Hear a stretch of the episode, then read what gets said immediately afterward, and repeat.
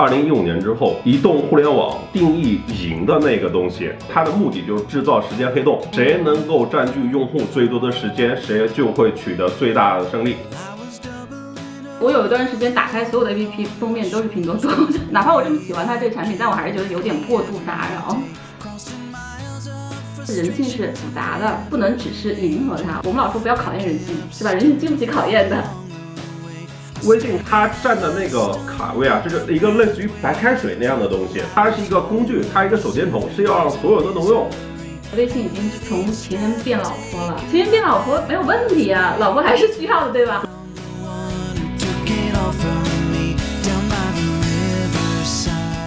我们今天要聊的这本书是特别的低调跟神秘。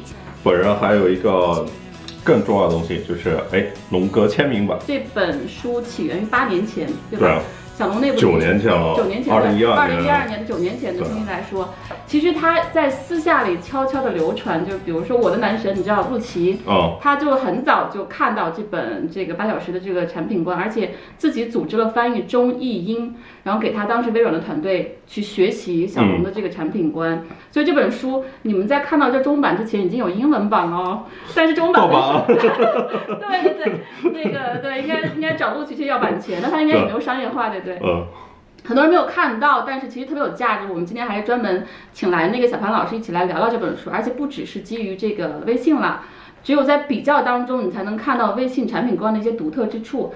嗯，这就是我们今天的目的。我觉得小凡可以介绍一下你自己那个特别独特的这个科技考古的研究方法，这个也是特别有意思，自己独套独独特的一套这个方法论，跟大家介绍一下吧。我主要研究是从大量的史料里面去挖掘、去还原这个产品、这个人，然后我核心会去看是谁在做这个产品，然后他的成长经历是怎么回事，然后他的世界观是如何形成的，他如何看待和理解这个世界。就就是推导他决策的依归是什么，就跟我们现在聊这个微信背后的产品观一样，就是什么在指导我们的行为。我核心在关注这件事情。就譬如说公司来说，对它的使命和愿景其实就是它的行为的指导，就是可能使命是指的是我们为什么要去那里，然后愿景它可能讲的就是我们去的那个地方它是什么，要去什么地方，对最后才是什么，就是价值观啦、文化战略这些事情啊，就是我们怎么去。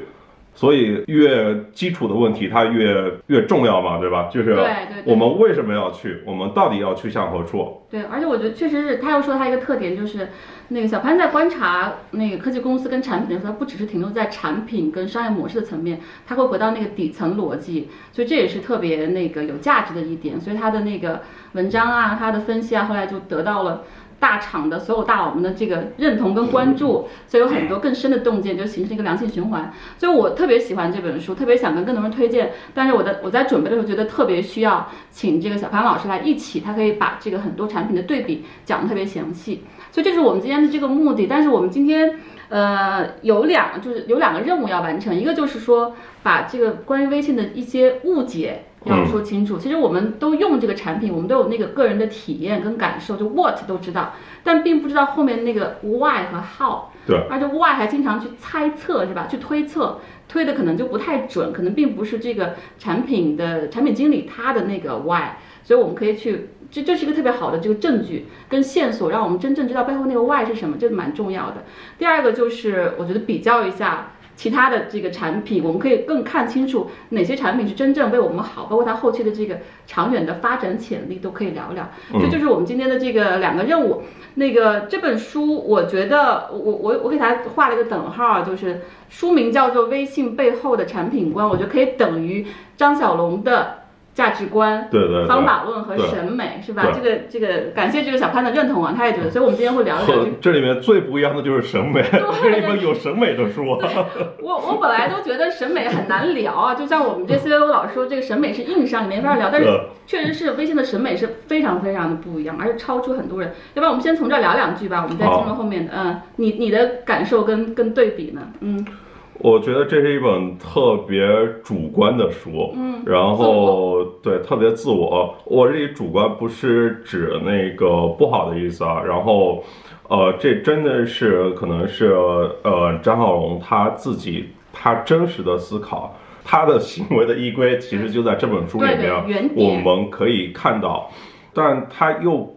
它是我们可以去学习、去借鉴，但它也不是那个，就相当于经常用 Max Dixon 那句话，就是我说的都是错的。它也不是大家需要完全以它为依归，但大家可以去看一看他对问题是如何思考的然后他是如何去解决这个问题。我觉得这个是非常有启发的事情。对，没对就我们老师是齐白石说的吧？他说那个呃，向我者死，学我者生。对对就你要做跟微信一模一样的事情，你肯定就活不了，你比不过微信。但是你如果能学到他的思维方式，他对用户和那个人性的怎么思考，你可你才可以有可能做出更好的东西来。除了这个主观之外呢，还看到另外一个东西叫 深度思考，嗯就是做产品其实是一个非常专业的一个活，就是在微信里面你会发现人和信息的接触它分了好几层，嗯，就是从推荐啦、关注啦，或者说 push 啊这些层面呢，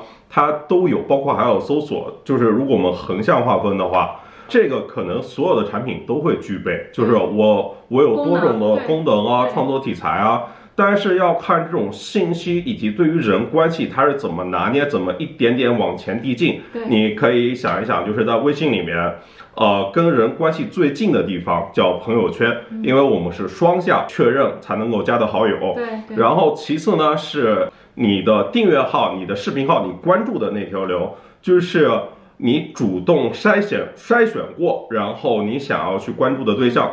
再这一则呢，它是类似于再看以及朋友推荐，就是视频号里面那个点赞，你的社交关系过来的一个点赞。最后一面才是那个在用机器啊做推荐啊这些事情。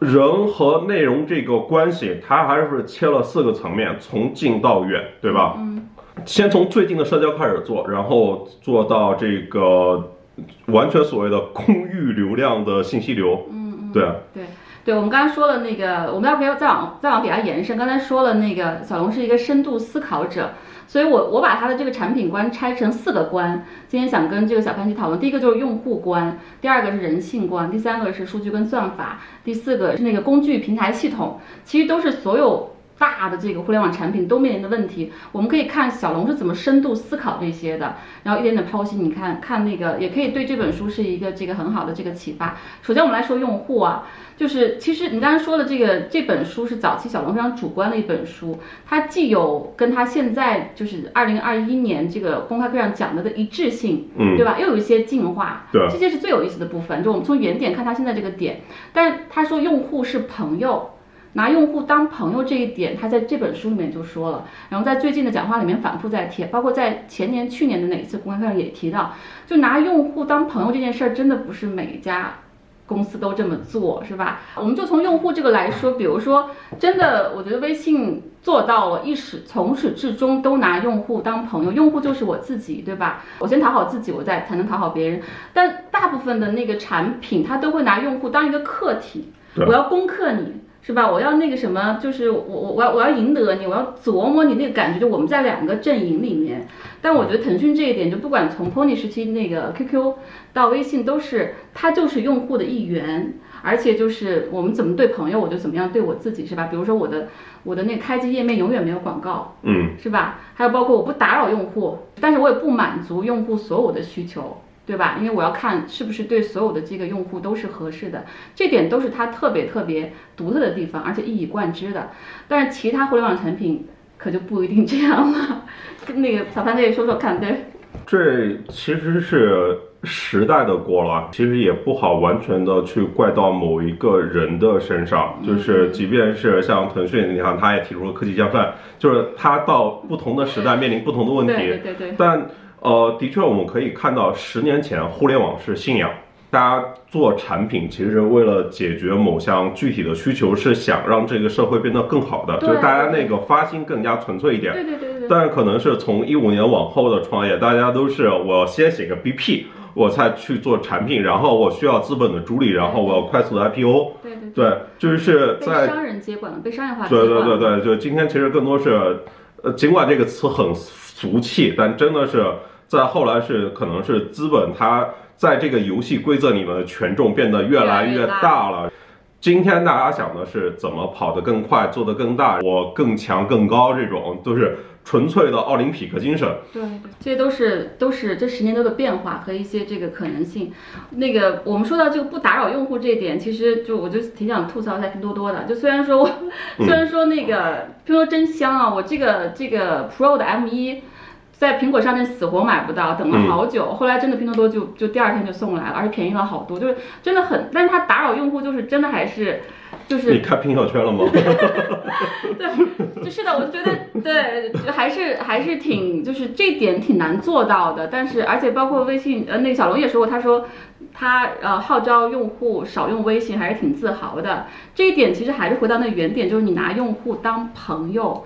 这点真的挺难的。刚才那个小潘说了这个变化，我们是看到，就就是微信团队还在坚持用户是朋友，但是很多公司已经把用户当数据，纯粹当数据在用。数据就意味着变现是吧？变成一个更更抓更用你时间的这个产品，包括当韭菜。我为什么会有极速版这个东西呢？对吧？极速版对吧？微信可能永远不会做极速版。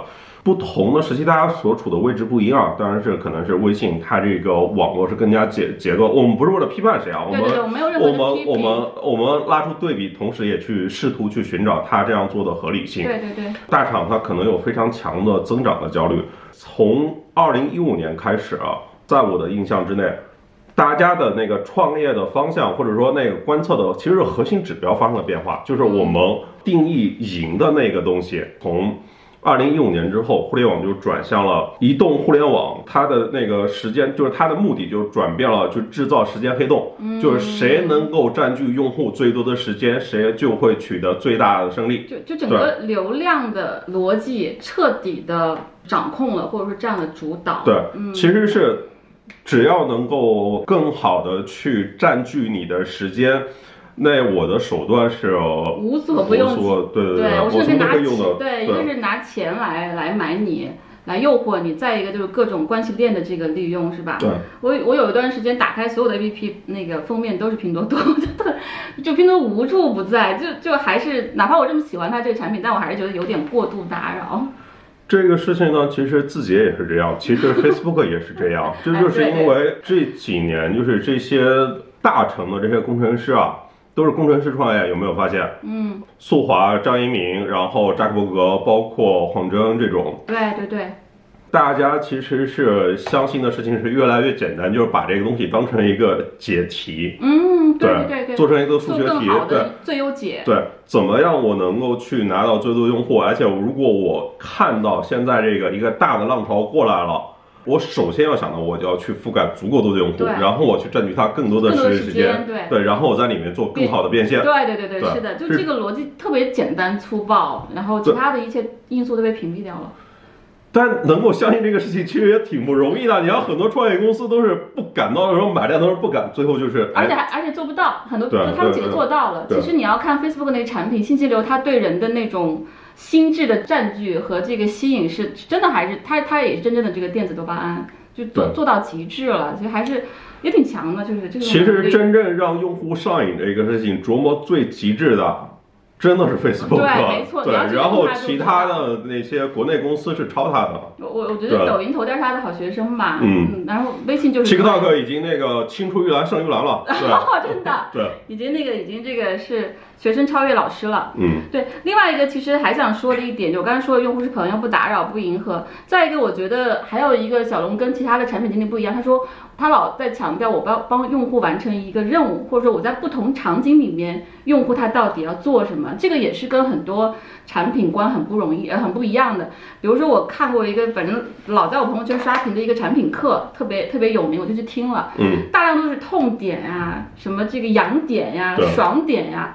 道理也是对，但是会让人不舒服。就你，你把一个人就简化成痛点、爽点、痒点，然后你就挠他各种。对对对对对对，我可以就是很好的攻破你。对对对对，就是人是一种那个弱点很多的动物。对对，真的就是就是说到我们第二个点了，可以直接到第二个点，就是人性。就是因为大家都知道，互联网产品跟人的这个交互特别特别的深刻和这个高频等等，所以你怎么样理解人性，怎么样对待人性，就是一个很致命的选择，就会导致不同的产品有不同的这个这个方向。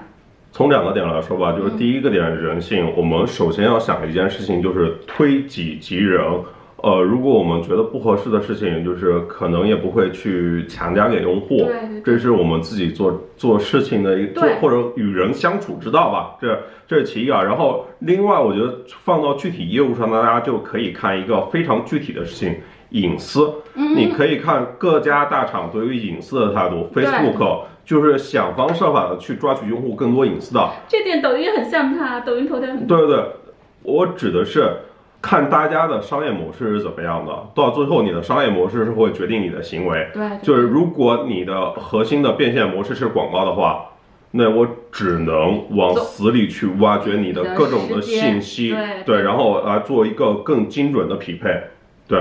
所以你像电商，你像广告，都会越来越趋向于这种，就是我要对你的隐私做最多的挖掘，然后我无所不用其极。对对对。对，所以这个背后还是等于是利用人性吧，是吧？其实人性还是挺复杂的。我觉得我看我我虽然说这个小龙这本书里面没有单独说人性，但他表达了很多，比如说对人性的观察，我觉得他对人性的洞察力是挺强。比如说人会受环境影响，对然后人是懒惰的，对吧？而且人会被朋友影响等等，这些其实都是对于人性特别好的一个特别精准的一个洞察。但是有这个前途之前提之后，他不会说去利用这个人性去去我用你，就人性特别丰富，对吧？有黑暗的一面，也有这个这个向上的一面。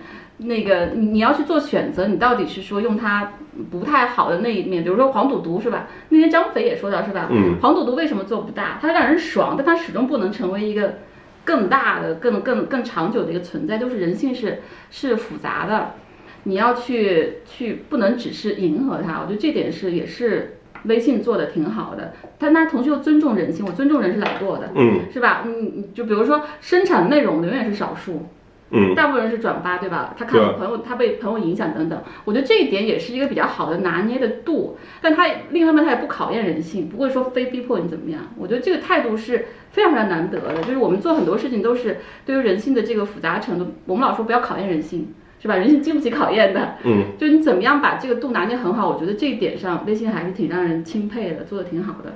其他一些就比如说游戏是吧，最典型的，对还有包括一些我们说电子多巴胺的信息流产品，这里面可能有两个很好的例子啊，就是大家知道拼多多的产品其实是由呃他们挖了一群微信的产品去做的。拼多多的产品是由呃在微信接受过系统训练的产品经理去做的，然后你看拼多多就完全走向了微信的反反面，对对对。就是像他刚才聊的，就是从一个禁欲到一个纵欲这样的一个变对变过程，对，可见人性悬在一线之间。对。嗯，其实是围绕着人，如果让他的放纵、他的纵欲这个方面去做，去挖掘你的弱点嘛，这个在我们看起来可能是更应该去呃容易成功一些，对对贪嗔痴。但但是为什么就是在呃，当然也不能说人家禁欲，说人克制啊，微信也微信一点不克制，对微你看做视频号这改这么大，这个一点不克制，一点不克制但不在克制，但是这里面有一些就是思考是不一样的。就是我前天在跟那个米聊的同学聊，就是复盘为什么当年米聊就是输得那么彻底。对对，举一个最简单的例子好了，就是大家都认为微信成功是因为倒了很多 QQ 的关系链，当然实际不是情况这样的。对对对对我们举例来说啊，就即便是我们去导 QQ 的关系链，你会怎么导？我觉得大部分人想到第一反应就是把 QQ 的所有关系链给它复制过来，对但实际情况不是这样的。像微信最初的选择，如果大家是在一一年、一二年就用微信的话，应该会有这个感觉是，你先去发出一个申请，你先从你的一堆的好友里面去挑选几个，你只能挑选几个你想要加的好友，对互相来确认。其实就相当于是你像现在可能其他产品，它想要做社交的时候，我就读你的通讯录，我去通过各种方式去挖你的这个产品，就直接全部拿过来用嘛。但是实际情况人不是这样的，就是我们很多人这个，我加你微信好友，我可能要把你屏朋友圈给屏蔽了呢。然后我我们有这个呃手机通讯录，但我们也没加微信啊。这个我们其实很多关系的进和出这个拿捏啊，它是不好不好把握的。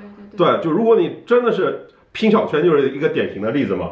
对，就是把所有的关系我能够拿到全部都挖过来。对对他，但他，但比较吊诡的，也比较特别尴尬的事情就是这招他也有用，当然它不是最大程的有用，但是也是那种可以在短时期比较激烈的那个有用。没错，对，它它其实就是，我觉得那个很多产品它确实是工具理性优先，有用就这么来，它不考虑其他。但是你你说微信它也很科学，它还背后是有这个科学推理的验证，但是它就会稍微加一些视角，是吧？这个还是那个挺不一样的。啊，对，这点也是挺不一样的。大家可以去，其实对，再说一点，就是人性其实包含动物性跟神性。其实刚才我们总结一下，很多这个互联网产品是在把人在往动动物物性那面去利用跟压，就是你让它更多的释放自己那面动物性，但其实人性还包含了神性的一部分。然后我我很愿意分享，然后包括是可能我也需要一些高尚的东西 被被那个什么，对还有一个配比。当然，我们现在是为了对比啊，所以有的时候可能会用一个对立讨论，但其实是今天的大厂，我相信其实是。就譬如说，我我其实想到另外一个例子，就是是抖音，就是不同的路，就是你像，其实我觉得抖音和头条是非常不一样的产品，尽管都是在字节跳动这一家公司里面，对对对，你像头条，它其实解决的问题是信息如何分发，对吧？它就是一堆内容工厂，然后我们来做一下匹配，这个工作就完了。所以你看，这个工作后来百度想去学也没那么难，对吧？然后即便是腾讯的那个快报最初的时候，如果不是后来 CDG 出风招把那个推荐团队全部都换掉之外，快报其实也是有机会去跟头条去抢到某一部分的份额的。对对对，但你看后来抖音这个事情，别人就很难超，三二零超过，对吧？然后微视其实也做过，不能说超啊，就是大家都在短视频这个方向去探索，但它就很难弄，就做不过抖音，对，对就做不过抖音。嗯，那因为这它绝对不只是像我们刚才讲的那些机械理性这些事情，然后。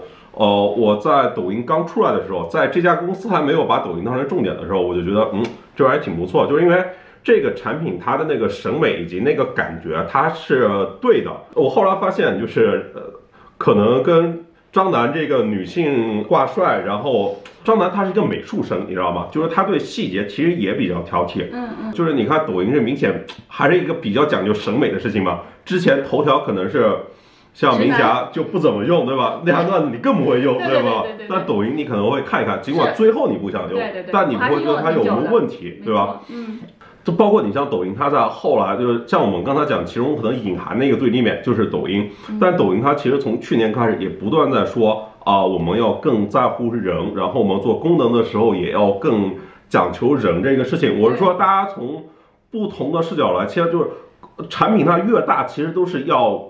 或者说它大到一定程度之后，都是要回归基本价值，类似于这样的事情，但是又挺尴尬。如果因为他是张小龙啊，如果今天就是不是张小龙的话，大大家很尴尬。就是我们普通人呢，如果真的是完整的按照这本书来做的话，他会特别尴尬。就今天的环境，就比如说在中国作为你说得对 Clubhouse、Clubhouse，就是你可能就做不起来。很多悖论，我们可以最后聊一聊，特别有意思。就刚才也说到这个，就是张楠他最近说了一句话，我觉得挺有意思，就是他说那个抖音更多是一个工具，是吧？是一个分发信息的工具。我觉得我从来都不会拿抖音当一个工具，因为它还是挺就是娱乐化的呢，我不会觉得它是一个高效分发信息的工具。但它是不是要这么做，或者本质上它这样理解抖音呢？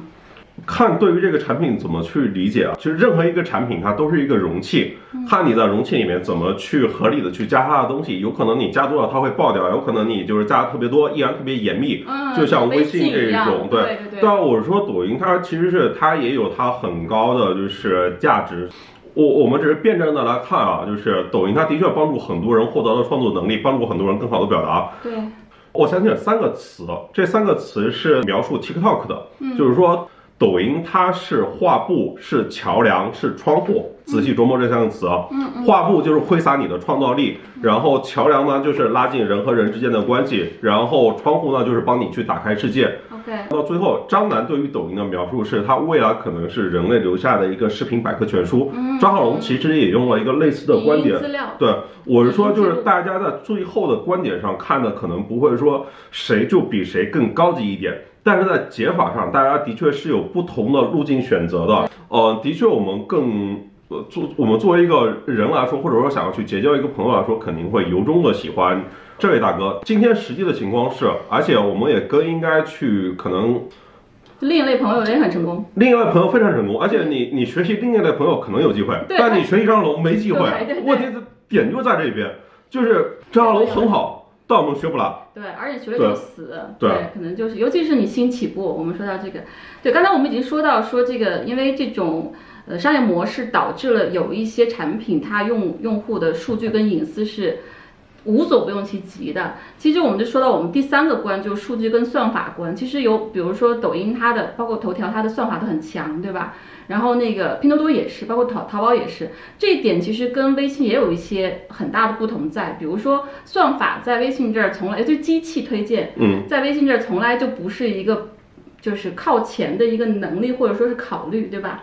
它有关系。那我觉得这是微信做完了，就是如果微信早做的话，就没头条什么机会了。这啊，这个我要说，那因为我在腾讯毕竟待哦过，当时那个我记得是有一次那个我旁听那个战略会上，小龙是说他知道这个智能推荐，他觉得这是另外一条道路，对，所以他他不是说没有留意到，是说他选择了说我先不用，他最后也是把机器推荐作为一个备选，对吧？嗯他不会让它占占主流，可以分析一下这个为什么，包括它可以，它可能到现在仍然是三列，对吧？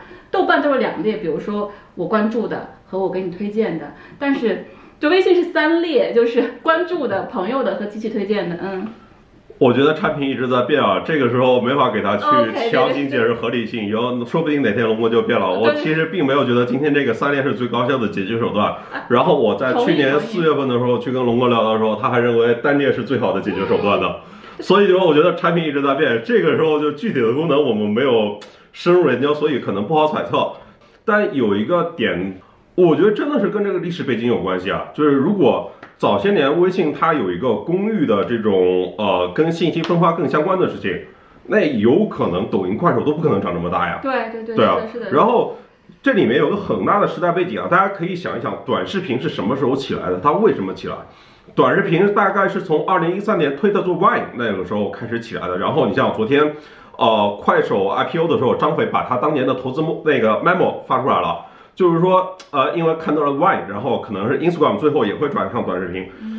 其实微信也在一四年做过那个下拉那个六秒那个对短视频呃也做过很早。不过当时呢，是因为在一个产品里面，然后又受限于十亿人的手机，它分配分布可能的确呃呃受限于很多客观的原因吧，然后就一直在做探索。但实际情况就是，微信它不是全部好的，在我看来啊，就是我我们从一个市场创业和竞争的角度，因为我之前做的一个产品就是远远就是不用微信的一群小朋友在使用我们最右的产品。对于普通小朋友，如果炫酷满足的一个一些特定人群的那个需求来看啊，其实可能今天的 QQ 可能是更好一点，但是大家可能就是就不用它了。我我说的点就是说，微信它可能是它占的那个卡位啊，是一个类似于白开水那样的东西，呃，它是一个工具，它一个手电筒，是要让所有人都能用。嗯，但你架不住很多人就喜欢喝糖水啊，有些人卖糖水啊，这个事情就它不，我们不能说糖水有问题，就是很多人就是想要喝饮料这个事情。对对，它对它它也是刚需。对就像我们前两年在在研究院做的课题说，那个微信已经从情人变老婆了。嗯，早期它刚出来的时候是吧，都特别喜欢，但是情人变老婆就没没有问题啊，老婆还是需要的，对吧？对。而且如果说这个老婆她的品质，她的这个这个你你爱他那个点跟跟他是你的情人时候是一样，他他其实没有问题，但是他就是不酷了，可能不嗯不性感了，你非常适应他，你不那么不那么着迷了，可能有这个区别在吧？对，我看这本书里面就提到微信是什么，我看到两个词就是特别好玩。有一个词大家都知道，就微信它其实是一个工具，对然后它是一个什么工具呢？大家第一反应想到的就是微信它是一个通讯工具。对。但这本书里面写到了另外一个点，我觉得特别棒，就是回答了很多疑问。但这个疑问我不知道怎么来解释，也不知道大家那个是是否能够 get 到。嗯，微信它是一个 push 中心。就 push 中心啊对其实手机上最大的能力就是 push 的能力，就是获得通知，人可以无数次被唤醒对对不断被唤醒。嗯，所有的信息就包括订阅号，它就是把这个能力 push 一个能力用到了极致。为什么我们这些创作者会对于公众号、会对订阅号更有感情？就是因为这他把这个能力用到了极致，对不再是之前那种像电视台不断换台，就是散无目的的乱记这种东西。对对对，对，然后你就像后来那个服务号，不是前几天要呃做一个功能的一个收缩嘛，这样的一个事情，就把一部分功能发 push 的能力给那个收回来。我就看整个行业里面，看那个评论区里面，爆炸了，天塌了，就是那种感觉。对对，其实就是 push 这个能力，就是微信特别重要的能力就是 push。对对对对，这也是它。嗯其实其他的产品用这个用的也是挺挺挺挺不节制的，是吧？但别人那个 push 是，呃，就是是看你在里面所能够占的，不是不是，就看你在里面，就是你对 push 这个影响的权重有多大。嗯嗯。对，因为是如果是在订阅号这个体系里面啊，就是你订阅了我，我就有一个，我就有一次机会 push 给你。我举个例子啊，就是我在二零一四年的时候呢，当时我还在 VC，我去看过一个项目叫一条视频，就是上在上海徐湖生做的。一条它刚起来的时候呢，就果断的在广点通刚刚起来的时候就砸了一大笔钱去买量，然后很快的将自己变成了一个千万粉丝的大号。对，后来就呃走上了那个呃创业公司，从一个普通的媒体号变成了一个正儿八经的创业公司，然后现在做电商、电商做拍卖、做很多不同的探索。那时候我跟徐福生聊的就是，他看到的点呢，就是我们之前像这种的报纸，它发行就譬如说这种书，它要通过什么渠道来发行呢？要通过报刊亭，要通过像游新书店这样的渠道对。来，通过机场，然后来去售卖，都是要给钱的吧？对对对。对，都是要给钱的都是要给渠道费给钱的。但是你在微信里面这个 push 能力是免费的，然后你只要他关注你，你每天都有一次机会出现在他的面前，对，相比广告费这省了多少钱？大家想想，所以确实是巨大的一个赋能，对于那个愿意做好、持续出好内容人是一个很大的这个这个赋能。对，我们继续继续来说这个算法啊，就是其实那个说到这个隐私跟跟算法那个，你你的意思是说，刚才我们说到就是比如说这个关注还有社交推荐、机器推荐，你觉得只是说目前这个小龙还没有太不是不是，嗯我我说的不是，我说的不是这个点，我说的就是说别人在更早的时候，从机器那边可能是探索的更早，然后是嗯就是每个人都有自己的产品，都有自己的节奏嘛路，径有自己的路径对。然后龙哥一直认为自己是一个工程师啊，就是相比于产品产品经理这个身份，就是工程师其实就是核心就是解决问题嘛，就是什么样的方法，就是当然是要优相对优雅一点的方法，这个事情来解决这个问题。对。呃，呃你觉得机器推荐是个能力吗？是个是个很核心的能力吧？在尤其是现在信息爆炸的时候，不管你是文字信息流还是说这个视频信息流，对，是它它，它是是一个很重要的能力。然后就是说，就像我在一直跟很多人聊的一个问题，但但是我我只是聊，没有深入的聊。嗯，就是到底是规模效应还是网络效应？明显微罗微信它是在一个网络效应的边上嘛，吧？对吧其实靠人和人的发挥最大的作用。但你如果这样想啊，朋友圈的排序是不是太过简单了一点呢？只是时间流。只有时间和好友啊两个维度啊。那个再说，有的好友可能不想看的，他发的内容我不想看的，或者说那个我更关注的人他发的东西我没有没有刷 get 呢，对吧？对对对，啊，你看这个分发的逻辑不是特别高级，对吧？倒不是说它有问题啊，其实最接近人这本真的一个方式。这个是小龙一个深思熟虑的选择，并且对一个深思熟虑对对对对，就是因为你变了之后，就可能会有很多的不可控的，地方嘛，你要你要？考虑其他很复杂的因素对，这是一个非常简洁的一个信息时间流，嗯，呃，就是这哦，机器推荐，机器推荐。对对，我我是说，我们我们如果就是纯的假想啊，因为你像 Facebook，它其实是将这个 newsfeed，就是最初就是将好友的动态。呃，都改了一遍，都就是呃，我可能就是我计算一下，你跟哪个好友就互动更亲密一点对的，它背后的操控力更强，对对。但你看它计算的维度呢，又都是，哎，可能是你跟他互动关系更紧密，因为他他也不知道人跟人之间真实的关系是什么嘛，对所以都是帮你去做一些决定，但是有可能你帮他做一些决定的时候，就改变了某些事情。对对对对，我们又说到那个小龙那个著名的比例，就是目前那个视频号的这一比二比十，对吧？对那个他预想机器推荐应该占到十，但目前其实是中间这个朋友推荐，这跟我目前数据是一样，我根本不看机器推荐，刷一下机器推荐特别特别烦那些内容，就大量是抖音跟快手的，而且大量非原创，都是剽窃的内容。我喜欢看朋友推荐，是因为至少是。那个内容质量比较高，新鲜。但是为什么关注我关注好多就看的少，是因为关注的这个产量太低了。嗯，我觉得未来可能哪怕是真的是一比二比十，我都还挺挺遗憾的，因为十我不知道它的内容质量怎么上来，它可能就很抖抖抖音的内容了吧，所以我不知道这个长期会不会它这个比例要调整还是怎么着，但是我不太不太能想象，你你觉得这个合理吗？还是说它甚至会变掉它这三列？有一个推测吗？呃，其实你如果从理论上来说，就是确定还是认为一条流是解决问题是更高效的嘛？这个，呃，其实不一定，抖音的内容就是不好的。然后抖音它也在做内容升级，就是也有很多人就是有知识的人在用抖音，或者说那些，譬如说，比如说有就是抖音的。譬如说舞舞蹈演员，譬如说服务生，譬如说导游，就是还是帮助很多人他表达自己的。但可能就是说，我们是对于这个内容，对，就我们其实。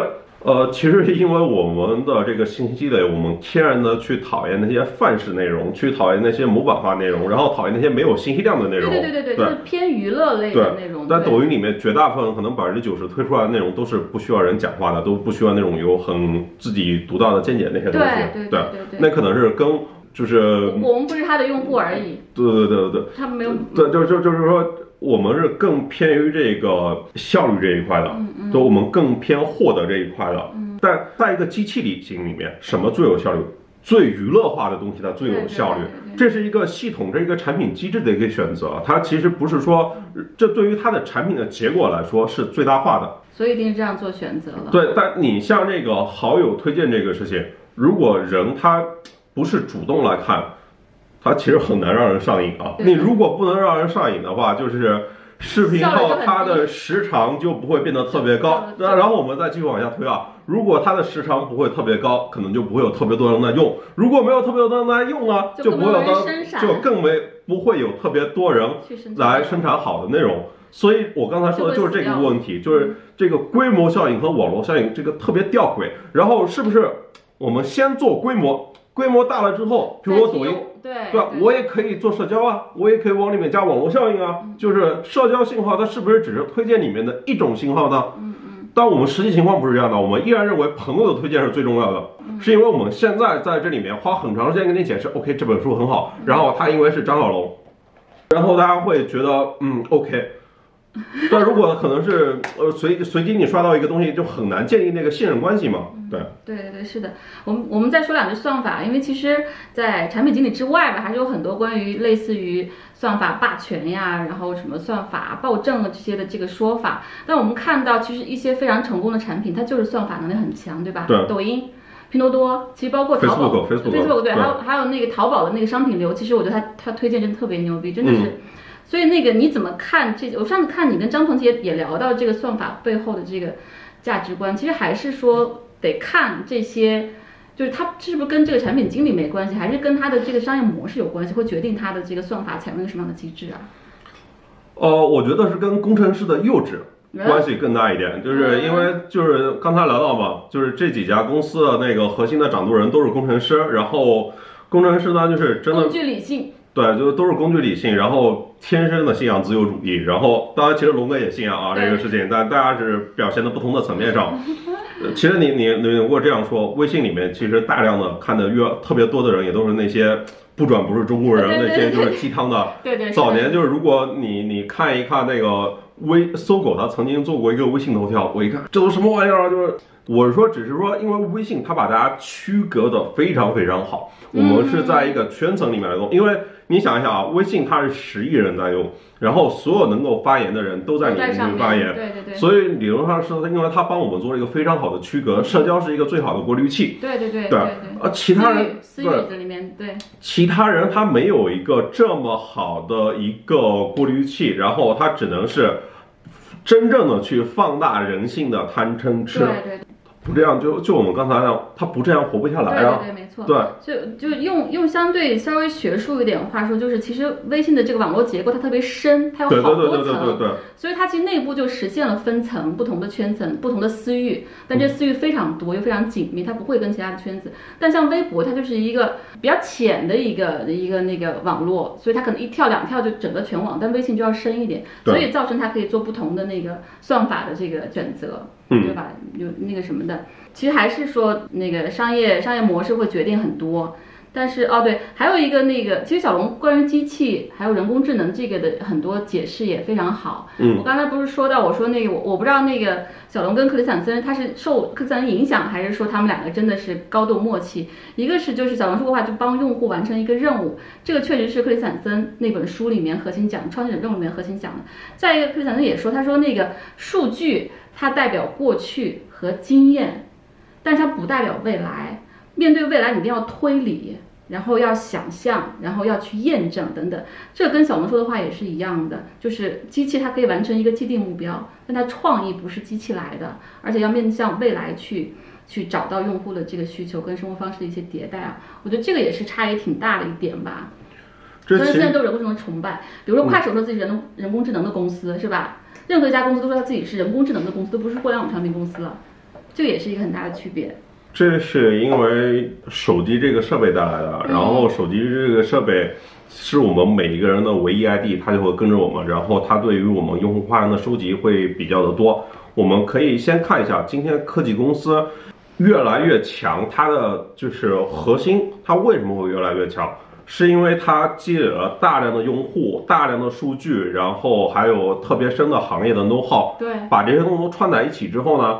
数据用户都是非常难以新的公司很难获取的东西，除非你通过暴力手段来拉取。对，就变成了门槛越来越。这这变成了一个门槛啊！然后是大家怎么来用呢？用这个数据呢？正常的来说，肯定是我不预设观点，就是我用归纳这个方法。我我看这个，其实他们也是在看河水的流向，然后。只是说它放大了这个流向，对，我我是去去我去放大其中的某些方面，我就放大那些信号特别强烈的那些方面。譬如说我们这个直播间，譬如说像现在只是在线这么人数，它很难被推给更多人。这系统呢可能判定呢，它的判定是，哎，没有越来越多人，没有很多人跟我们互动，没有很多人打赏，然后这就是一个没有价值的直播间，然后它就不会往外去推得很远，对对。但是这是机器，它不能够识别那些信号，所以它只能是做这些归纳总结性的事情。但是演绎它不一样，就是演绎的话，就是说我们要主动的去识别出来。龙哥他讲过一个例子嘛，就譬如说你你去训练这个机器，它看十万张图片。猫的图片才能够识识别出第十万零一张，那是一张猫，还可能出错。对，但你如果让一个小孩儿去看一个猫是什么东西叫猫，他再看到另外一只猫，能够立马就知道它是一个猫。对对，我我我们店里有一只很胖的猫，你要是用手机那个 Google 那个扫它，就老是识别是狗狗。就很，刚才有朋友说那个。快手什么时候说过自己是人工智能的公司？大家可以看一下快手的呃被看见的力量那本书。其实快手很早就说自己虽然做的是短视频的产品跟内容，但它就是一家人工智能的公司。马云也说啊，数据是新时代的石油啊，怎么更高效的利用数据、挖掘数据呢？就得靠人工智能啊。所以你像速滑这批人能够十年，你你想想就是李彦宏，我们举李彦宏和速滑两大工程师吧。但是如果张一鸣他上市了，举他更好。对对。张一鸣速华，对吧？在二零一一年的时候，李彦宏成为中国首富，这其实给很多人一个非常大的刺激啊！就一个普通的工程师啊，他做的就是帮人去更好的去检索信息，帮人和信息的匹配方式做了一次升级，对对，他就可以成为中国的首富，没错。然后你像快手上市，速华最先从谷歌，后来去百度，再后来做个神马搜索卖卖给阿里巴巴，卖给 UC 啊，然后就去了阿里巴巴这种，然后你看做的都是这种在。对于数据的挖掘，对于帮助对数据挖掘的结果是什么呢？就是要提升人和信息匹配的效率。对，就是对，就整合信息的这个这个能力都是他们的强项。只是我说这是时代最高的杠杆，最大的杠杆。所以说，在过去十年里面，这些能够在人和信息匹配效率上做提升的工程师，你算下来，你要速化一个人就挣了两百亿美金啊。对 我我昨天看到说那个快手的市值已经跟长沙的 GDP 是划等号了，等于十七个速滑家乡的那个那个叫湘湘西的那个州的这个这个市值。所以原因呢，就是因为手机，手机呢能够帮大家拿到更多的数据，然后呢，这个人工智能呢是挖掘数据最高效的手段，然后帮人提升了信息匹配的效率，然后就 OK，他们就拿到了最多的钱。对，是非常非常核心的，这个时代最核心的、最被。这个资本们认可的价值的的能力，对，你看那个是你发谁发的？就是你像在今天啊，那个排名第一的叫腾讯，第二叫阿里巴巴，第三个是谁来着？你像到快手、到字节啊，然后再到拼多多、美团、美团。其实都是在这种，你看，都是在做人和信息服务商品做连接效率提升的公司啊。其实全都是在人工智能公司啊。对对对，他们其实我们看到它这产品好用或者不好用，优雅或者是骚扰，但它背后最核心都是数据跟人工智能能力。对，所以这个其实其实微信这个能力真的不差，但只不过它把能力用来服务于它的这个。产品的这个目标或者体验吧。我要回答一个问题啊，嗯就是说抖音它是对人的消耗吗？就是不是的，就是说我们是要看对不同人的不同需求来说，很多人他就是没有表达能力啊。对，之前是由我们这群能够写文字的人来把控这个网络的宇宙这些舆情这些东西，但你想想啊，你看一场球赛，你看一个电影，然后你去那个去饭馆吃饭，他们很难用文字来表达自己啊。就是抖音，它帮这些人就很好的能够表达自己，然后是说，人他首先是帮人，就是这里面涉及到另外一个点，我其实认为信息茧房这个事情从来不存在，好像我们聊过这个问对，题，咱们俩对吧？聊过就，跟你讲，对，人都很容易突破这个事情嘛。再说就是，也有可能是当我们去识别到更多的信息之后，才可能有更好的判断。因为你像过去这十年，手机这十年啊，它其实是相当于将十亿不用电脑的人接入了互联网啊。但我们要记得一个事情，越晚接入互联网的人，他受教育水平越低。就是我们不同人能够消费到的内容，它是不一样的，就相当于我们现在直播间的人数一样。我们觉得可能我们是对的，但我们是一小撮啊。对，就还有很多人也需要满足，但只是说在这个满足过程中呢，需要是不是有一个更优雅的，然后一个更有价值的，然后一个更讲究价值观的事情，这这是另外一个问题啊。对，嗯，没错，就是我们以自己的需求去去思考很多问题，没错。但是假设所有人都是这样的需求，可能就是一个错的。尤其是中国社会极其的分层、对，分化，其实可能一线、二线和八线，它分了好多个层。我们在讨论产品观呢，把它分成四个观：用户观、人性观、数据跟算法观，已经说了三个观了。然后我们可以聊一下平台系统跟这个生态，这个也特别特别有意思。你看，比如说张楠已经说抖音是一个工具，帮大家分发这个信息。然后那个小龙其实也说过，他说微信是一个工具，然后帮人们更好的嗯通讯手段。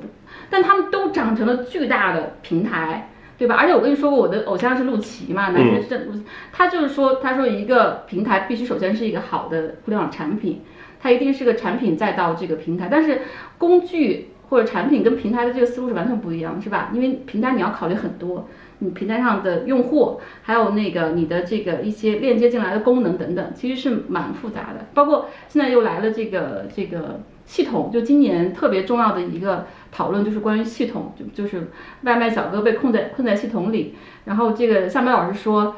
现在人已经从这个附近的消失，对对，附近消失，包括人从社会人变成了这个系统人，我们都在系统里。而且我看到了一个另外一个老师解释挺对，他说你以为被困在系统里的是外卖小哥，其实做短视频的人也困在系统里，就像我们其实也在一个系统里，是吧？我们被我们什么样的内容被被转发，然后被被这个这个平台推，我们也在这个系统里面，我们我们也在为这个系统再去表演或者说是行为吧。我之前是觉得人都是所有的内容都是燃料，就是因为在之，我先说，我先支持这个观点，我再反驳这个观点啊，就是我支持我之前支持这个观点，是因为我真的感觉到人都是一个非常强的疲惫感，然后今天所有的平台都是在催促大家更新，就是你永远就是最新那条内容，远远比那个你之前的内容更更有那个获得流量的正义性。我说在于图文在公众号这个年代里面啊。你发的最新的一条内容，比你之前哪怕最好的一条内容，它都更获得更更被系统的青睐，是的，大家都催促你更新。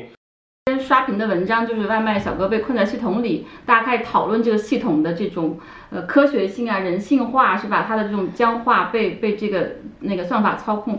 但是我发现小龙这本书里面一开始就说到了系统，他说产品工产品经理其实就是在。给一个系统去做规则，所以这规则很重要。所以它它很多东西还挺超前的，就是这个本质其实早就发生了。一个产品，尤其是它的产品变成一个平台型的这个产品之后，它就是一个系统，而就要考它的规则。但是我们可能到今天之后，大家才意识到，哎。我我被这个系统可能困住了，或者摆布了，或者说没有这个自主权，到今天其实才才把这个话挑明，所以这也是蛮有意思的。你看，美团也是一个系统，然后那那个拼多多也是一个系统，淘宝也是。我我我我有强行总结啊，这个对。其实外卖困在系统中那篇文章啊。有点强行那个去抄当年曹俊武在南州写的那个巨人征途那篇文章，那个就叫系统吧？哎，对，那篇文章也就系统。对对对对。我觉得当年那个十几年前曹俊武写那篇文章，就是也是有点强行总结，就非要把一个这个一个产品的事情啊，一个产品就是写成一个政治评论的感觉。对他找了一个受害方，我完全可以给他举一个反例啊。我一个非常好的反例，我就直接举给他。昨天中午，我在北京三环附近，就小红书那附近有一个叫环宇汇的地方，那其实还算一个稍微高端一点的 shopping mall。然后我看到两个四五十岁，就看起来脸脸上那个就满是风霜的，应该是外地的农村的，然后中年就是阿姨啊，这个就两个人手挽着手啊，有说有笑的往里面走啊，这个事情，我一一瞬间我就被触动到了。你想想这个外卖员这个身份给。给他们一个很大的一个尊严啊不然的话，就是你像一个一个没有钱的一个四五十岁的农村妇女，然后她可能都不会有很好的衣服，她可能都不会去去走进这个商场，你知道吗？不然她可能会觉得有些奇怪。对对对，其实我也遇到过那个中年妇女给我送外卖，然后其实，然后她她应该是刚开始送，然后他的那个状态还是还是很打动人的，就是我在做用心做一份工作，然后我在学习，在在摸索，其实确实是工作，就是我用我的劳动所得。这快手特别强调每个人劳动创造这对些词，其实是非常打动人的，因为每个人就是用劳动在在在。但尴尬的也又出来了呀就！你你像快手，他说公平普惠，他说社区氛围，要让每一个人被被看看见嗯这是面向于创作者来说的，对吧？嗯。但这个时代是什么呢？点击率是万恶之源啊！这个时代是消费者决定的，是大家的那个 CTR 决定的，是完播率决定的。对对对，所以是那个，其实是我们这些观众在决定这个潮水的流向，就像美团的王兴说的，大家的每一次点击都是呃为每我每想要的购买都是为我想要的未来的社会投票啊，这个事情对对是的，所以都是我们所有人是我们共同塑造对这个事情就是那个。系统是我们所有人塑造的，并不只是说那个。我上次看到，就那天最冷的时候，我有朋友那个朋友圈特别好，他说那个这么冷的天，只有资本主义，美团这样的资本主义和和你亲妈给你送饭了。对对对对对，但其实它去让我们的生活去更好吧，对，去 work。虽然有些人要付出，然后其实这是一个但你想想如果不让他们付出，他们怎么赚钱呢？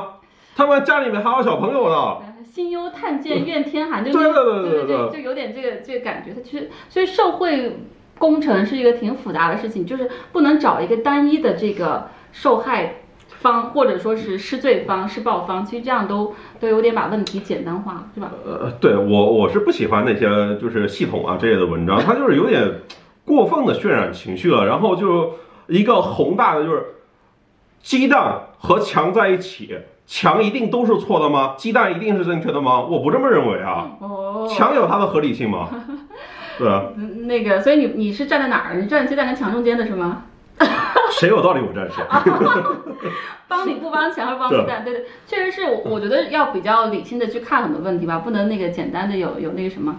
其实我们几个是不是系统生态都谈的那个差不多了？啊，对，还有我们要说的一个就是你成为一个生态之后，其实中心化还是去中心化就是一个特别特别重大的选择，对吧？我们刚才已经说到抖音和快手的差别，包括微信也是一个非常强调去中心化的一个一个生态和系统等等。但是悖论又来了，是吧？对，都是悖论，都是悖论。对，对，我觉得特别有有意思。你看这个微信这么强调去中心化，但是它自己成为一个流量最大的一个一个池子，基本上互联网中文互联网的所有的微信是什么？微信是浏览器，微信是媒体平台，微信是操作系统，也对对对，微信是我们的一切，微信就等于手机了。这个对对对，所有的其他的这个互联网产品或者服务都要从微信当中去拿拿拿一部分流量来来获得自己的那个那个商业模式的运转，这也是特别有意思一点。但是至少是我觉得它还是确实是从规则设计上就是要去中心化，服务每个个人，对吧？对所以我们的这个创造者，包包括其实它现在短视频也是这个。我为什么跟我们同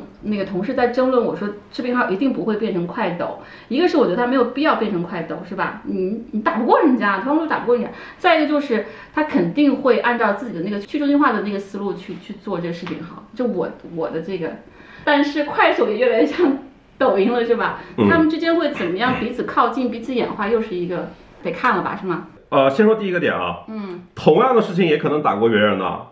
当年那个龙哥，其实他打过最硬的仗不是微信啊，是做 QQ 邮箱啊。对，QQ 邮箱这个事情，就是你像各项的东西都画的非常明确了，你就是超过网易，对吧？嗯，我记得骆一航他刚回国的时候，在招聘里面特别写一句：“不要 QQ 邮箱的人，不要 QQ 邮箱的简历。但我那时候看的比较奇怪，因为那时候本人已经是 QQ 邮箱的用户了，QQ 邮箱其实已经做的很不错了，好体验已经非常像几秒看齐了这个事情，。是的，是的。哎，那个时候其实就都是别人划定好的规则，然后他要把它做得更好，在工具这个事情上，他你看他就是做了一个呃。我我印象里面有一些像飘屏那些，后来都是小的功能啊，有个杀手级功能，大家还有印象吗？就是呃，附件转送中心，就是可以传送超大的文件，文件对对，一下就解决了很多那个大家那个平时发邮件聊天聊天框里面不能够解决的那些问题，对对。对对，就做还是做了很多，在这过程中做了很多这种杀手级的应用创新，最后一点点，当然那个实际的工程啊、技术啊，然后你要更快啊，这些事情都有做的。我说不是说跟别人做一样的事情就不能够超过别人，但是是我是说是大家之前那是一个完全的命题作文，就是方向规则其实都特别明确。但现在呢是，就是大家看到可能有一个更更大的开放性在这边，就是我没有必要跟别人一样，对对对就是你像微信他说的，就是说视频号视频号，就是重点在号不在视频，对对，就是我在，但其实其他两家也这么想的呀。就是抖音、快手也是这么想的。我在二零一七年的时候写过一篇文章，叫“快手不是短视频”。我在二零一九年的时候写过一篇文章，叫“抖音不是短视频”。我觉得我今天就是我应该回去，就是视频号的重点是号，不是不是视频。这是因为啊，视频它是今天我们最主流的信息承载的介质。就譬如说，我们能够说微博它就是一个图文社区吗？不是这么回事啊！你看，我们说虎扑，我们会说它是一个体育社区，我们不会说它是一个图文社区。只是在今天啊，短视频这些东西啊，大家接触的，我们从历史来看啊，这可能就是我们五十年代接触电视机，电视机刚刚发生的时候，未来很多的丰富性我们还没有看到呢。对对对，我我也是觉得，就现在还在很早期，就是我我觉得现在我看微信的那个视频号跟直播就特别像，每个人都成电视台了，每个人都可以是一个电视台，而且对二十四小时播放，你可以放录像，就短视频是吧？你也可以放你直播的节目等等。那你每个人都是电视台，那肯定电视台会有差别，然后你会选择一些等等，它其实蛮有趣的。呃，那到这儿，其实我们那个几个关于产品的几个那个核心的关注，用户观、人性观、数字算法平台都已经说了。其实大家，我觉得哪怕你不做产品，你要是产品经理，你可以去学习这个思考方式，然后想想你你要怎么样去去去去设定一些一些一些规则吧。在你特别小的时候，然后你可以就是更纯粹的，当然今天也可以更加纯粹啊。但是当你大了之后，你看大了之后啊，需要回答科技向善的，对对吧？然后上了规模之后，需要怎么来思考这些问题？可以看看这本书。对，小班推荐的是两本特别特别经典，而且我觉得会持续被人们返回去阅读的书，就是《失控》跟《规模》，而且本店有这个规模的这个译者签名版啊，就这本书真的特别特别精彩，还是很推荐推荐大家看的。但是我觉得，因为我当时在腾讯的时候，其实我专门，因为我们内网可以看那个视频，我专门花了很长时间把那个八小时视频是看完的，就非常非常精彩。这个书里面还是略作删节，虽然是一个官方钦定版。比如说，我记得当时小龙说那个他特别想写一本书叫《代码之美》，哦，我超期待的，现在也没写啊，就是可能永远不会写了，但是还是蛮期待。我们希望有就是不管是微信还是小龙有更多的好书出来吧，献给大家，要不然就会有一些比较糟糕的产品观。去占领大家的心，然后我们可以再聊一些，会可以再讲讲小龙这个人啊。而且我记得有一句话非常好，就是说真正的牛人是可以在大脑里面并行不同的这个逻辑。好像赵天阳老师画过那个画，就两个箭头在一个人大脑里面并行，这个人其实是通常是深度思考者，他有一个特别宏观的思考。我觉得像刚才讲这本书呢，你能够看到什么古典产品经理的影子，就是那种特别讲究什么深度思考啊，不，特别讲究什么用户导向，然后当然背后还有一层啊，就是真正的深度思考。对对对，它永远不过时，永远适用。当然是在今天又加入了一个更高维度的，我们也不能只停在之前的眼光来看人。是的，而且我觉得那个张小龙他是产品经理的神啊，就就特别在互联网圈子里面被膜拜。但我特别想希望这本书出圈，因为就像小潘说，他这本书里面的很多理念其实是有很大的普适性的，不只适合你做一个成功的互联网产品，一个爆款产品。其实对于我们做，比如我做对我做书店是有很大启发，你怎么对用户，然后你怎么去设计一些功能，包括其实刚刚小龙也说，你做咖啡杯是吧？所以其实大家如果说能够找到，还是非常欢迎看一看，就是它的普适性其实是就是它它有点就是永恒真理的那个感觉。对对对对，就是确实还是蛮值得去去学习的。就是刚才我说的这，他是一个深度思考者，就是想得透、想得深。再一个，他还还很像乔布斯一点，就是他把他想的这些做到了极致，是吧？就真的是那个知易行难，很多道理我也懂，你也懂。做不到，或者做做了六七十分打个折扣，但我觉得乔布斯跟小龙都很变态一点，他们都做到了极致这一点。什么叫做到极致呢？你看，极致不是抓大放小啊，极致是我每个细节都抠哦，然后是那个不妥协，不妥协，打折扣。对。嗯嗯，对对，不是那种我做一堆零散的东西，它其实是需要一个全局的结构的，然后一个更深的一个思量考量，你一个框架性的思考摆在这一边，你是真的不能妥协。不能妥协指的是说你的方法和你的路径。你不是用，比如说节奏吧，节奏节奏感这个是很重要。嗯就是譬如我刚才讲的那个，像人和信息的关系是从最近到最远一点一点推出来的，它不是一上来全部都推给你的。这背后有很深的那个产品的功力在里面，它不是说像今天我们做社交，去把通讯录给扒一遍，然后去刺激每个人去发一条内容，然后再给他做一下匹配，不是这么回事儿，就是。你给我匹配那些人，我压根就不想认识，就是对对对，我我都没关注他，我都我加了电话，我都对吧？我就没关注他，那心里难道没点数吗？还推给我这个？对对对，刚刚那个小潘说一个词特别好，就节奏感。其实节奏感也是一个挺普世的一个一个理念或者原则。我记得林语堂当时评价，他他写《东坡传》，他就说，其实好的艺术家他他特别懂得那个节奏感，就节奏感特别好。你看微信到现在，就是我们说的很多产品在迭代，加了一层又一层。比如说美团现在已经也很重很重很重，但是它的那个结构跟逻辑还是蛮清晰的。我觉得这点也是挺少有的一种能力，我觉得还是还是就是挺值得学习的。到最后，其实深度思考者都是一样的，他们是一种科学科学思维加科学的这个方法论在做事情啊。所以就是还是想的深一点、透一点，会比较有助于你做那个做好的产品。然后概括一下，就是我我我想说这句话，就是我觉得张龙不是神，他就是一个深度思考跟知行合一的人，而且把那个知道的东西做到了极致。就是我怎么信仰就怎么生活，同时你怎么信仰怎么做产品，是吧？这个还是就我觉得咱们两个有共同点，就非常关注这些科技大佬们他的这个世界观，嗯，因为他对我们的世界影响太大了，而且不管是潜在的或者说是显性的，所以你一定要了解他到底心里怎么想的，否则其实你你都不知道怎么被他操控跟影响。产品经理是站在上帝身边的人啊，但龙哥他是人不是神。作为一个人朴素的直觉，对，对就譬如说我们应该去惩恶扬善，嗯这其实都是一些对，还有己所不欲，勿施对对对于人，对不对？特别特别非非常朴素的，就是当然也还有格物致知啊。我我主主要是分两块来说，嗯一个呢就是特别直觉，这里面的东西啊，可能是在我们接初中毕业之前。可能大部分都已经接受到了这些事情，当然是在不同的事情里面应用。然后另外一块呢就是格物致知，它不是我要去做一堆实验，然后我去得出这个结论，而是说我先要对于这个世界我进行一个很好的假设，然后我对于一个我在我的世想法这个世界，在我的脑子里面就要很好的思考怎么去一步一步把它很好的构建好。就譬如说，这就是相当于造航天飞机吧，这个事情。对，我觉得不容错啊，这个事情。这本书写的第一句是我们首先要把用户当人，第一句话就是这个，就是说这个我们首先要了解人是什么，人的习性是什么，其实真正更尊重人。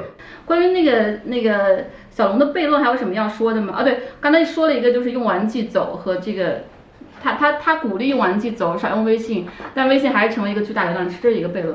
还有一个我我想到的是，就是小龙老说，就是他从个人需求出发，我不喜欢用 QQ，所以我做一个做一个微信。他从完全很多时候从个人需求出发，但他走向了一个国民级的应用软件，我觉得这个也也特别的有意思啊。我们听那些好的摇滚乐，崔健的一无所有是不是个人创作的？大家听到是不是都非常有共鸣？对对对对对就是呃，人性它可能在更深处，它是共通的。我先说第一个用完即走这个事情啊，嗯就是如果我们现在这个视频这个直播啊，如果你就是对我们这个内容非常感兴趣，如果我们聊到一半，因为我们到现在已经聊了一个多小时嘛，对，如果你只听三十分钟，然后你说你用完即走，会不会觉得有些可惜呢？对吧？你没有把一个完整的呃作品给它读完，然后看完，对吧？就是其实是用完即走指的是让你就是更高效的把这个任务给它解决掉，对，就是在解决这个路径上，他要做的更高效。嗯嗯对，嗯，呃，总不能说一篇文章没看完，一个视频刚开始，然后就让你走吧，对吧？还没完成呢，这个服务还没完成交付呢，这个事情。对，一个他非常尊重个体，对吧？就是让每个最小的品牌都发声，然后直播每个人都可以用起来，但他自己还是挺像一个上帝一般的存在的。他在就有有一年春节时候有一个那个，你记得毛玻璃那个红包，嗯，就大家都在疯狂的往，当时觉得我我说这个真的是上帝抖抖手，一个特别小的一个一个一个一个玩法，整个就是整个全网炸掉。我觉得小红书那时候就就站在高处默默抽烟，看这一切，上帝沉默无言。对对对，上帝沉默无言，他在高处抽烟，就就很这个感觉，就就挺有意思的，这背后很在。如果非要强行总结的话，大家都是上帝，就是在我们现在这个话语体系里面，大家的思维、大家的时间是被我们掌控的，然后大家思维节奏是在被我们聊天的内容所构建的，想法也是在顺着我现在我说话这个范畴里面在流动的事情。不同的公司，它也有自己不同的那个产品发展方向因因为本人是一个有点像达尔文主义者啊，有点社社达那种感觉，就是呃有对适者生存，本人是这样的一个角度。譬如说做产品这个事情啊，不要跟龙哥比。那你要说做公司这个事情去跟字节比，大家也都不行啊。嗯，对吧对对，是的，是的，对，我是说，就是有些人啊，有些公司它是超越时代的强。所以不要跟他同时代，就像你跟伏明霞生在一个同时代跳水，你就是悲剧一样。对，对刚才说了一点，就是它进化。第二个就是说，刚才我们也说的，就用户其实就像那个小潘说的，就是人人都是上帝。这一点其实人家这是佛教的，佛教是说人都可以成佛。对，就是其实我们每个人每一个用户的每一个行为，对于这个产品的塑造跟跟那个影响，其实是非常大的，这是被我们自己低估的。所以说也要去充分的用跟发表意见。就是王鑫说那句话，你每一次用它，其实都是在投票，投票都在表达你在塑造这个产品。比如说抖音，我始终用不爽，是因为我真的没有好好去喂养它。也许真的花时间用的话，可能它可可以成为一个很，比如说我们这个 COO，他用抖音就是在学一些管理学的知识，就用特别爽。那我我没有花这时间，所以就是嗯，不要觉得。有一个产品经理就是上帝，他就决定我们的一切，我们也是可以有很大的这个自主权的。我们回答一些问题吧。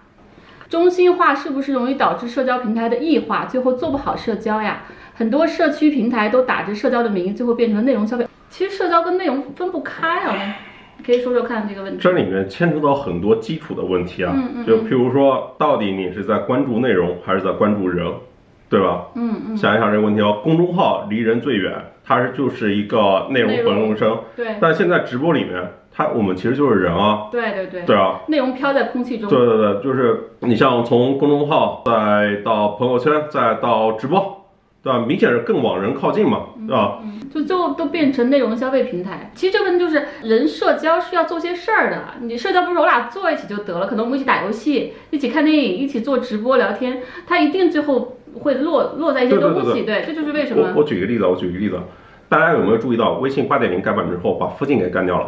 就之前附近的人消失了，嗯，是？附近的人，嗯，附近的人消失了，大家有注意到这个细节吗？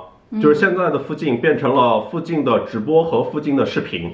想一想，为什么附近的人在微信二点零的时候吧，还是一个神器？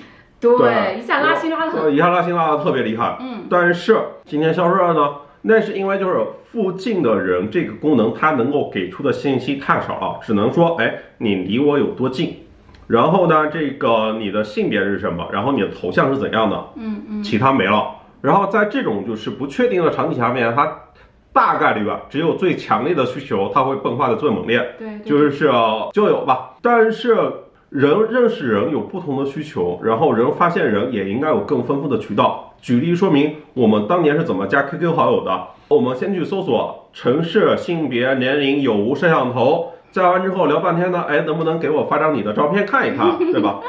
当然，你看现在视频号有视频号全部都不需要了。对，直接看到到。都是这个人，你看我的视频号就直接挂在我的，直接绑定就是我这个人，对吧？对我也是。你可以哎，你十条视频看了，长什么样，大概是在关注什么样的话题，是一个什么样的积累，哎刻画的很全面啊，而且这是一个活的，这是一个动态的、不断丰富的名片呀。嗯这个是不是比附近的人更有利于你来判断你是否要认识我？对对对吧？对对。再比如说，大家如果去玩王者荣耀，去玩吃鸡这个游戏，一局游戏打下来，是不是那个互相之间的交流会更加充分呢？就是更容易结成好友呢，对吧？对，就是人还是要在持续的互动之中，得有一个相遇相知的过程嘛，不能一上来就交。对对，而且要做点事情去维持这个。